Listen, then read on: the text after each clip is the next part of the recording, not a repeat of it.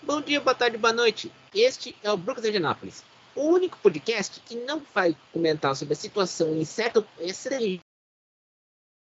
tem muito o que fazer. Aliás, o pessoal, dá uma lida antes, hein? Antes de ficar falando na rede social sobre aquela situação, hein, filho? Vocês precisam ler mais, hein? Precisam ter um pouco de reflexão, meus amigos. Senão, se não tem reflexão, vai falar um monte de asneira.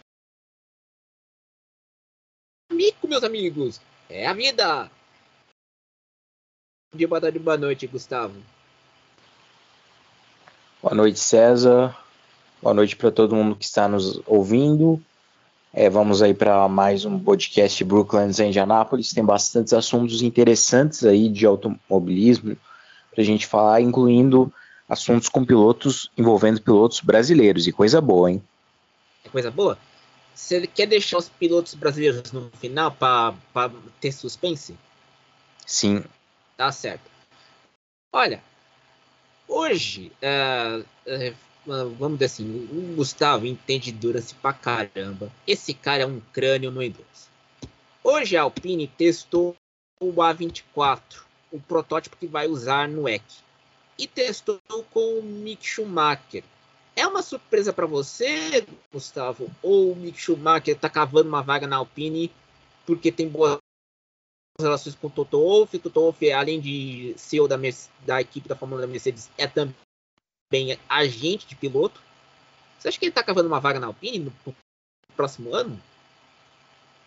É, eu acho que sim, havia uns rumores aí de uns testes algumas semanas atrás, e agora a gente viu o Mick Schumacher testando pela Alpine, que é uma montadora que está aí buscando pilotos, já que provavelmente vai ter dois carros ano que vem, e atualmente, como eles correm na LMP2, nem todos esses pilotos que ocupam os dois carros atuais são de graduação profissional, como a classe Hypercar ela meio que exige, né, para você ter competitividade. Então, o Mick Schumacher seria uma opção. É, vamos aguardar e ver. Mas, de qualquer forma, eu acho interessante eles chamarem um ex-piloto da Fórmula 1 é, e vamos ver aí como vai ser esse teste, tempos de volta, se ele vai se sentir à vontade com o carro, porque é um carro que ele nunca guiou, um tipo de carro que ele nunca guiou antes. Mas vamos ver aí. Deixa, é isso que a gente tem que explicar aqui no momento, esclarecimento à nação. Como que essa questão da graduação uh, no, no Endurance, você já falou lá na transmissão do Racing Life, no GTO Challenge, mas nesse caso do Hypercast, tem uma diferença de graduação? Ou qual é, qual é o pedido para correr no Hypercar ou no NMDH, por exemplo? Bom, é, pelo regulamento, um piloto de graduação bronze, né, são divididos em quatro graduações: bronze, prata, ouro e platina. Uhum. É, o piloto bronze não pode correr na classe Hypercar, na LMP2, que é, está em seu último ano como categoria de temporada completa no FIOEC, é obrigatório um piloto de graduação prata ou bronze por carro. Até o ano passado tínhamos dentro da LMP2 uma subdivisão Pro Am, onde era obrigatório um piloto bronze por carro. Agora não temos mais. É, e essas, como é uma categoria mais lenta, menos potência, o carro mais leve, é, pilotos amadores e às vezes até os donos da própria equipe correm aí é, e fazem parte das trincas. Na Hypercar, não. Na Hypercar é uma categoria profissional e a única coisa exigida é que o piloto não seja bronze, mas geralmente as equipes colocam pilotos de graduação ouro e platina.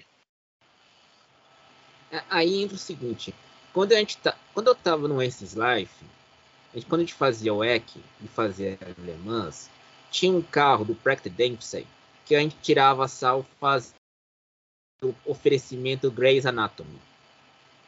Ele é piloto, é dono de equipe ou é piloto Gentleman Drive, como você me falou uma vez? Exatamente, é o Gentleman Drive, ele também é o dono da equipe, às vezes é um piloto, é, um perfil de um piloto mais novo, que está começando no automobilismo, que já fez alguma categoria de base de monopostos e que vai para Endurance correr com uma graduação inferior. E é geralmente assim que surgem aqueles pilotos é, que meio que não, não se adequam exatamente à graduação deles. Às vezes um piloto é, rápido, mas que ainda não tem muita experiência e por isso ele é classificado como piloto prata. Mas aí ele vai lá, ganha um campeonato e aí no ano seguinte a FIA muda a graduação dele, lembrando, lembrando que essas graduações são atualizadas uma vez por ano pela FIA e é na transição ali de um ano para o outro que o piloto vira é, de prata para ouro, de ouro para platina, justamente para evitar que no meio de um campeonato a graduação dele mude e ele seja impedido de correr numa classe Pro Am por não cumprir a graduação é, exigida. E, e, a gente tem que também lembrar o seguinte: é, o Mick Schumacher, a Alpine vai ter que formar uma equipe de, do, do, uma equipe de pilotos para os dois carros. E nesse momento também a Peugeot está se movimentando para garantir alguns pilotos para sua equipe, para o seu programa de Hypercar, aquele carro que era uma, um projeto que todo mundo esperava uma mudança, mas não deu certo. Vai ter vai colocar uma asa traseira no carro, porque o carro não andou como esperado. Mas a Peugeot também está tá se movimentando para ter alguns pilotos, até está criando uma academia de pilotos para os carros de endurance, né, Gustavo?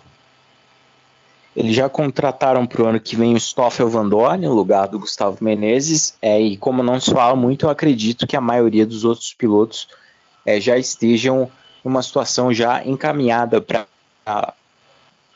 renovação de contrato com a marca francesa. É, mas eu acho que o, quem realmente está tá de olho no mercado mais é a Alpine, pois é, são seis pilotos e no momento ele tem ali é, três ou quatro dos que são de graduação mais alta que estão correndo na LMP2 esse ano e mais uns dois ou três que eles podem buscar fora é, da, do atual grupo de pilotos deles. É, inclusive, pilotos estão até cogitando pilotos da Academia Alpine é, de monopostos nas categorias de base da Fórmula 1. Aliás, a Alpine, que tem o David Drivio cuidando dos projetos especiais, junto com cuidou um tempo da Fórmula 1 junto com o Massa Budowski e outra, né?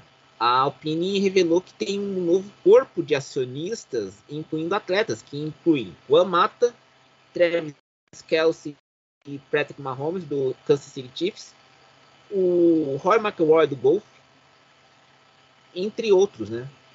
Quer dizer, a Alpine está vendo o mercado acionário com muito apetite. Também lembrar que no, no começo do ano, a Alpine vendeu uma parte da participação acionária para um consórcio em que entregava os, pilotos, entregava os atores Ryan Reynolds e Michael B. Jordan. Isso aí. Pois bem, Petit Le Mans, Gustavo, Teve surpresa ou foi uma corrida que teve emoção até o fim? Teve emoção até o fim, sim. É, eu diria que foi, junto com as 12 horas de Sebring, as duas melhores etapas do ano da IMSA, né? Petit Le Mans e Sebring. Nós tivemos nesse sábado a corrida é, muitas emoções, ultrapassagens, disputas. Uma coisa que me chamou a atenção foi o equilíbrio entre as quatro montadoras, porque a IMSA ela não, ela, ela definiu o balance of performance da classe principal para Petit Le Mans já um, poucos dias antes da etapa de Indianápolis, que foi em setembro, e eles já foram lá e já decidiram junto o balance of performance para Petit Le Mans, e foi um balance of performance certeiro, porque a etapa de Road Atlanta foi até mais equilibrada em termos de desempenho as, entre as montadoras do que Indianápolis. Indianápolis, Porsche dominou. O Road Atlanta a gente viu Cadillac e Acura um pouquinho acima, mas muito equilíbrio em um campeonato onde nós tivemos nessa final é, quatro ou cinco carros com chances razoavelmente altas de título e durante a corrida a gente ficou no Racing Live fazendo os cálculos, fez tabelas, contas, e a gente teve momentos aí com quatro a cinco carros diferentes ocupando momentaneamente é, posições de título na classe principal ao longo da prova, sem contar a LMP2, que o título também estava em aberto. E no final a vitória acabou ficando com a MyShank Racing na sua despedida do IMSA, já que eles vão ficar de fora pelo menos um ano. E tivemos o segundo título do Pipoderani ao lado do piloto britânico Alexander Sims. Deixa, deixa eu te perguntar, Gustavo. A Mayan Schenck, ela vai ficar de fora por um ano. É a questão do programa de endurance da Acura?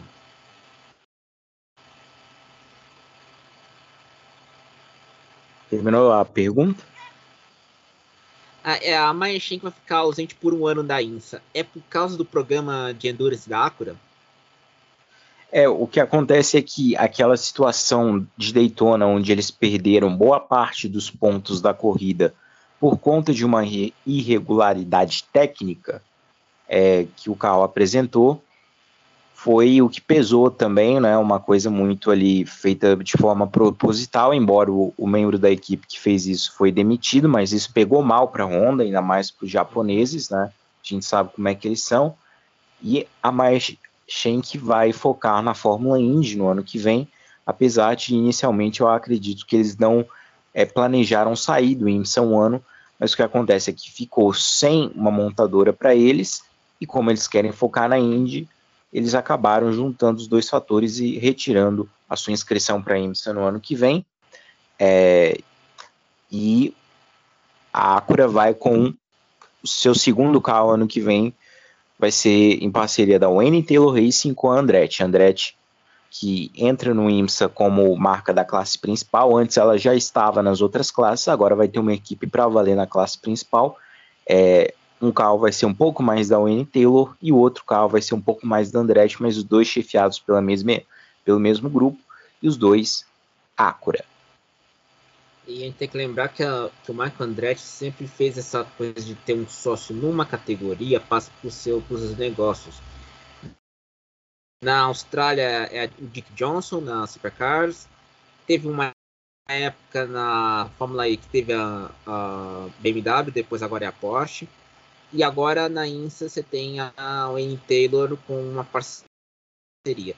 Na Indy vai ter uma parceria com o Brian Herta para ter o carro da Tatiana Calderon, que está sendo especulado para ser o quarto carro para uma temporada completa na Indy, né? Pois é, a Indy, a Andretti, que com diversos patrocinadores já inclusive colocou cinco, seis carros nas 500 milhas de Indianápolis no mesmo ano, às vezes, porque Alguns carros eram 100% Andretti e outros eram Andretti com alguma coisa, incluindo na época que o Brian Herta tinha um carro em parceria com o, o Michael Andretti. Agora o Brian Herta meio que está ali né, dentro da equipe já porque o filho dele corre. É, mas Andretti realmente adora fazer essas parcerias aí para entrar em novas categorias, tanto que eles já fizeram isso com a Cadillac para a Fórmula 1. Aliás, falando em Andretti e Alpine, é, vazou na imprensa que a Andretti tinha um contrato com a Alpine para fornecimento do sistema híbrido. Só que esse contrato caducou. Pergunta que eu faço. Você acha que a Andretti, junto com a Cadillac, vai poder montar um sistema híbrido a tempo para a Fórmula 1, para se tudo correr dentro do, do, do programado para 2025? Bom, é realmente é muito é muito esquisito, né, ver uma marca como a Cadillac estando na lista de equipes que vão entrar na Fórmula 1 em breve e não ter uma participação grande ali no projeto e mesmo que queira ter, vai ser algo muito corrido, né? Uhum. É, a Andretti, inclusive, já cogitou a presença da Ferrari para fornecer os motores, né? A gente lembra que a Haas, equipe americana, também, assim como a Andretti, fez uma parceria com a Ferrari, então não deve ser tão difícil iniciar uma, um acordo de fornecimento de motores, mas de qualquer forma me surpreende aí realmente essa participação muito moderada, muito limitada da Cadillac, mais no nome mesmo, e claro, no financiamento, alguns detalhes ali e aqui, e vamos ver o que vai acontecer sendo nos próximos capítulos. É, meu amigo, se você pensa que Fórmula 1 é igual novela das oito nas nove, está certo. É, outra questão que também que todo mundo está discutindo também na MotoGP é que nesse final de semana teremos a corrida em Phillip Islands na Austrália.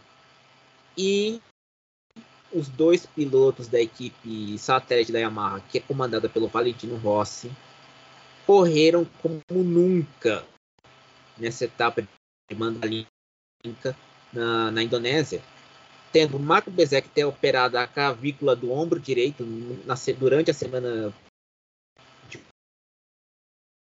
na, na Indonésia, na sexta, teve que dormir no motorhome daqui, não teve, não, não conseguiu hotel. E o Luca Marini teve lesão e teve um ele caiu da moto uh, logo na primeira volta. Ele é o pole position da corrida, da corrida principal. Aqui. Mandalika não deve nada aos outros circuitos da Ásia em se tratando de corridas, seja de moto, seja de carro. O circuito é bom. Eu já vi duas corridas, tanto da MotoGP como da Superbike. O circuito é bom. Tem que correr no calor mesmo. Não dá para correr na estação de chuva na Indonésia e ainda mais no Oceano Índico. Então, tu vai correr ou no começo do ano ou no fim do ano mas Mandalika se credencia para exceder eventos de corridas de quatro rodas, que eu acho que é o mais importante, e ainda assim mostra que tem uma pista boa para moto, né, Gustavo? Ah, é verdade. É a Indonésia que é um país aí que está aos poucos entrando no esporte motor, conforme você falou. E nesse fim de semana do Mundial de Moto Velocidade, nós tivemos novas reviravoltas do campeonato. Jorge Martin chegou a assumir a liderança após a corrida sprint, que ele já ganhou vários no ano, e esse fim de semana também, ou ele ganhou, ele foi segundo, se eu não me engano, mas ele terminou ele, bem à frente ele, ele do... Foi, ele foi segundo, ele, ele ganhou a corrida sprint, liderou, é, okay. liderou do, do dia para noite. Não. E aí na Salve. corrida do domingo mas ele caiu. A, a, caiu e caiu por bobeira, porque a largada dele foi uma posição limpa da pista que ele largou tão bem que surpreendeu até o Luca Marini. O Luca Marini ficou assustado porque viu ele, ele como se fosse um rojão. O que aconteceu é que lá pela volta na volta 11 ele, tá, ele perdeu a distração e caiu sozinho. E daí é, a disputa está com o Peco Banhanha e o Marco Bezek que chegou com mesmo cooperação em tudo, chegou em quinto e tá tudo bem. Mas é quase tivemos uma disputa entre os três primeiros. Uma disputa acirrada entre o Peco Banhanha, o Fábio Catararo e o Maverick Vinhales. E outro grande destaque do fim de semana foi uma quebra de um jejum que já durava 18 anos é, de jejum de vitórias brasileiras nas três principais categorias mundial de motovelocidade, não é? A Moto 3, né, que já teve outras, outros nomes e outros regulamentos, desde que instruiu o regulamento, é, desde que impôs o regulamento atual, nunca tivemos uma vitória brasileira na Moto 3 e tivemos nesse fim de semana com o Diogo Moreira, que está numa fase de ascensão, que já tem vaga confirmada na Moto 2 para o ano que vem. Aliás, o Diogo Moreira tem uma vaga confirmada e também o Macia na Moto 2 tem uma vaga confirmada na MotoGP. Agora, Indonésia mexeu o mercado de pilotos porque o Mark Marques anunciou que vai correr na Gresini no ano que vem. Pois é, a Ducati é a moto do momento, a moto mais concorrida aí pelos pilotos e com isso é, a gente está vendo Mark Marques indo para a Ducati. Há rumores de que para 2025 ele quer ir para KTM. O quê?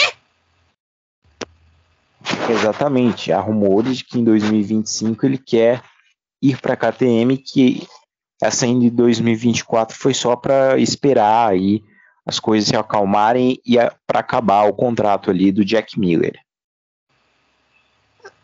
Peraí uma coisa que tem que entender aqui: a KTM está desenvolvendo uma moto muito boa, certo, Gustavo? Sim. Eu, eu acho que o Max indo para a KTM vai ter mais pressão porque eles vão querer o Max nos, nos primeiros anos de Honda na MotoGP do que o Max nos últimos anos de Honda. A KTM que no Mundial de Moto Velocidade, a marca ela é patrocinada pela Red Bull e a Red Bull é patrocinadora do Mark Marques. Ah, é verdade.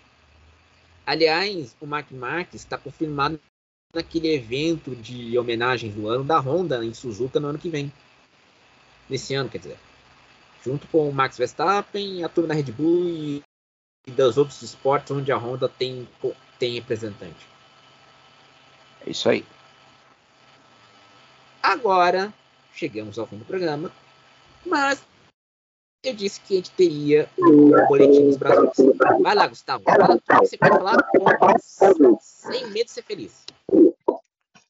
Bom, é, a gente teve o título do Irani, a gente falou da corrida, mas não falou muito dele, né? E eu acho importante a gente ressaltar um pouco, porque não é todo dia que um piloto brasileiro é campeão de uma categoria de ponta no automobilismo internacional. É, ele foi bicampeão do IMSA, o primeiro título dele tinha sido em 2019, é, 2021 com o Felipe Nasser e agora ele conquista o segundo título, que na minha opinião foi até mais impressionante do que o primeiro, pelo fato de ser um ano novo, um ano de regulamento novo, né, os carros muito diferentes e por é. ter um companheiro de equipe que não fez talvez uma boa performance. Mas desculpe ter uma pergunta. Saiu da classe DPI e foi para a classe GTP, né? Com os carros, os protótipos. Né? Isso. É, porque o Alexander Sims, como eu estava dizendo, ele não rendeu tanto assim em algumas corridas, ele ficou devendo e mesmo assim o Derani carregou ele nas costas durante as corridas sprints desse ano. É, ele inclusive já tem um, um, currículo bastante extenso na IMSA, ele venceu quatro vezes 12 horas Sebring, tem uma vitória nas 24 horas de Daytona, duas vitórias na Petit Le Mans e dois títulos, né? O Derani que na quinta-feira, dois dias antes da corrida, completou 30 anos de idade. Esse ano a primeira filha dele nasceu, então ele deve estar muito satisfeito já está de contrato renovado para o ano que vem e vai fazer a temporada completa pela Action Express, a mesma equipe desse ano, com o Jack Aitken na temporada completa ao lado dele. Aliás, Jack Aitken, que é que ele saiu da Fórmula 1 porque ele era é piloto reserva da Williams ele nunca teve lugar, na, só teve treino livre. E teve, também o Grande Prêmio do Bahrein de 2020. Ah, é verdade. Que ele substituiu o George Russell, que foi para Mercedes, no lugar do, é, do Lewis Hamilton. Hamilton. É verdade. E outra também, né, Gustavo? O, tem muitos pilotos que estão nas academias da Fórmula 1. Você tem o Jack, a gente citou aqui, Tatiana Calderon, Jack Aitken, sem contar agora, sem contar o Jack Durham, australiano da Alpine, Mick Schumacher, ou seja, a Fórmula 1 está com um campeonato tão fechado, depois de um ano de tantos pilotos, que agora a opção é ir para outras categorias para não perder a quilometragem. Pois é, o tirando o Felipe Drogovic, né? A grande maioria dos outros pilotos é, reservas das equipes está correndo. O próprio Van Dorn, que também é reserva da Aston Martin, está dedicado à Fórmula E Mundial de Endurance. É, a gente vê é, a Tatiana Caldeirão correndo de monopostos. Enfim, todos procurando ter alguma ocupação aí para manter manter-se ativos no automobilismo. Manterem-se ativos no automobilismo. Uhum. Aliás, deu confusão hoje em Austin porque, não sei se você viu isso, colocaram um cartaz dos pilotos que irão correr a, a, a cuida dos Estados Unidos na Fórmula 1. E tiveram que tirar uma parte que estava o Drogovic na Aston Martin. Isso criou um burburinho dizendo que o Lance Stroll poderia ter caído fora. O que todo mundo está pensando que quem deu essa notícia foi o Nelson Piquet, que tem um podcast junto com o Thiago Alves, chamado Pelas Pistas, junto com o Christian Fittipaldi. Mas, pessoal, diga o seguinte: se atenham aos fatos. A especulação vem, vai e vem, mas ter certeza daquilo se concretizará é outros 500. Então, antes de você soltar os rojões, Fecha o microfone. Fecha o microfone, Gustavo. Tá dando, uh, microfone.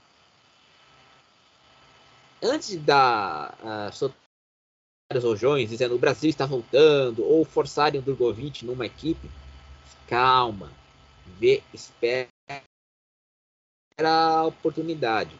E outra, o, todo mundo está criticando o Drugo porque ele, tá, ele não sabe o que quer fazer da vida.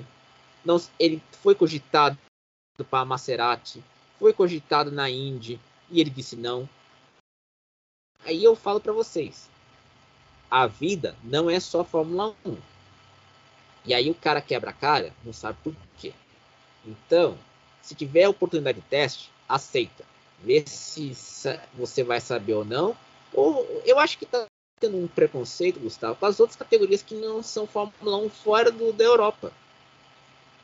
Exato. Embora a gente tenha visto nos últimos anos uma grande migração de pilotos da Fórmula 2 para a Indy e das outras categorias de base também, né? O Callum Aylott, o Christian Undiga, é, agora o Marcos Armstrong. Então a gente ainda tem sim, né? Você vê o Drogovic não quer saber, porque na visão dele, talvez se ele for correr nessas outras categorias, ele pode acabar perdendo a chance de correr na Fórmula 1. Cara, Fecha o microfone. Fecha o microfone. A gente citou aqui o Pipo Derani, que foi para o Endurance. A gente lembra que um dos melhores pilotos brasileiros pós-cena se chama assim, Gil Ferran, correu Indy. Tony Khan, Indy. Sem contar as idas e vindas do Nelson. Então, minha gente, calma. E se o cara for para Indy, não é um fim do mundo. Porque todo mundo reclama, pô, campeonato pequeno, corre no meio do ano. Cara, deixa. É, é americano. Americano tem uma cultura diferente. Não quer dizer que é melhor ou pior que os europeus. Só isso.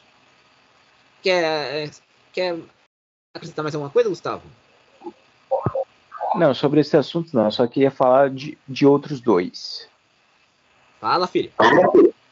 Nesse fim de semana nós tivemos a final do GT World Challenge Europe Sprint Cup em Zandvoort, na Holanda, e o título ficou com a dupla da Audi, Ricardo Feller e Mattia Drudi. É, os dois fizeram um ótimo campeonato. É, não sabemos ano que vem como vai ficar a questão da Audi, não só nesse campeonato, mas nos outros campeonatos de GT3, já que a montadora vai botar um pé no freio ali do, do investimento e tudo. Mas de qualquer forma, ressaltar esse título.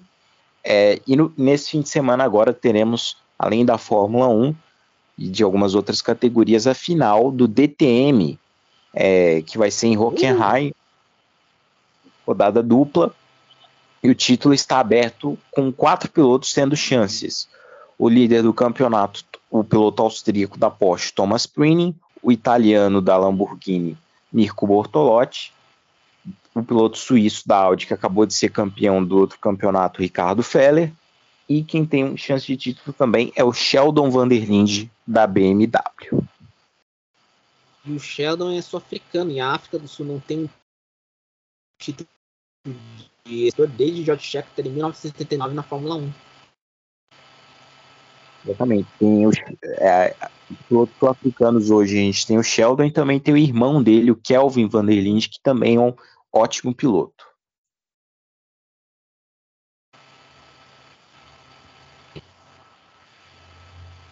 Pode, repita, Gustavo, por favor. Oi? Pode repetir, Gustavo. Pode. Ah, tá. É que o Sheldon é irmão de outro piloto sul-africano que corre em algumas categorias de GT também, o Kelvin Vanderlinde.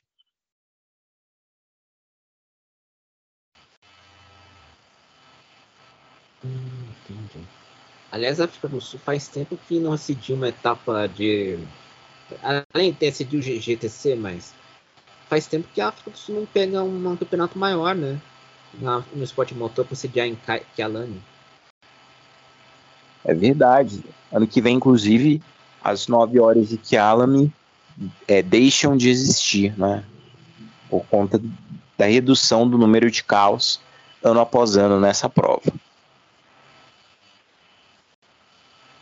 Depois desse cenário desolador em solo africano, onde Nelson Mandela e os Springboks se uniram, encerramos aqui o Lucas Anápolis. Siga a gente no Spotify. E bom dia, boa tarde, boa noite. Lucas e Anápolis. Vai se eh, despedir, Gustavo. O programa? Tchau, boa noite a todos. Muito obrigado. Até Eu, a próxima.